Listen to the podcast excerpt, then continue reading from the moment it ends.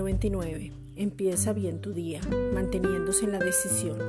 Es tiempo de hacer un ajuste en tu vida y decidas que el Padre transforme tu corazón. El ajuste temporal no funciona. Sé diligente. La diligencia es como un fertilizante que hace crecer. Mantén buenos hábitos. Un hábito requiere de diligencia y la diligencia no significa legalismo. Un buen hábito es mantenerte por más de 21 días en una misma práctica con un fin claro establecido para estar bien. Daniel tenía un muy buen hábito. Él oraba tres veces al día y no vendía sus principios. Jesús oraba a su Padre siempre y no hablaba por su propia cuenta. Es tiempo de recibir nuestros hábitos. Revisémoslos.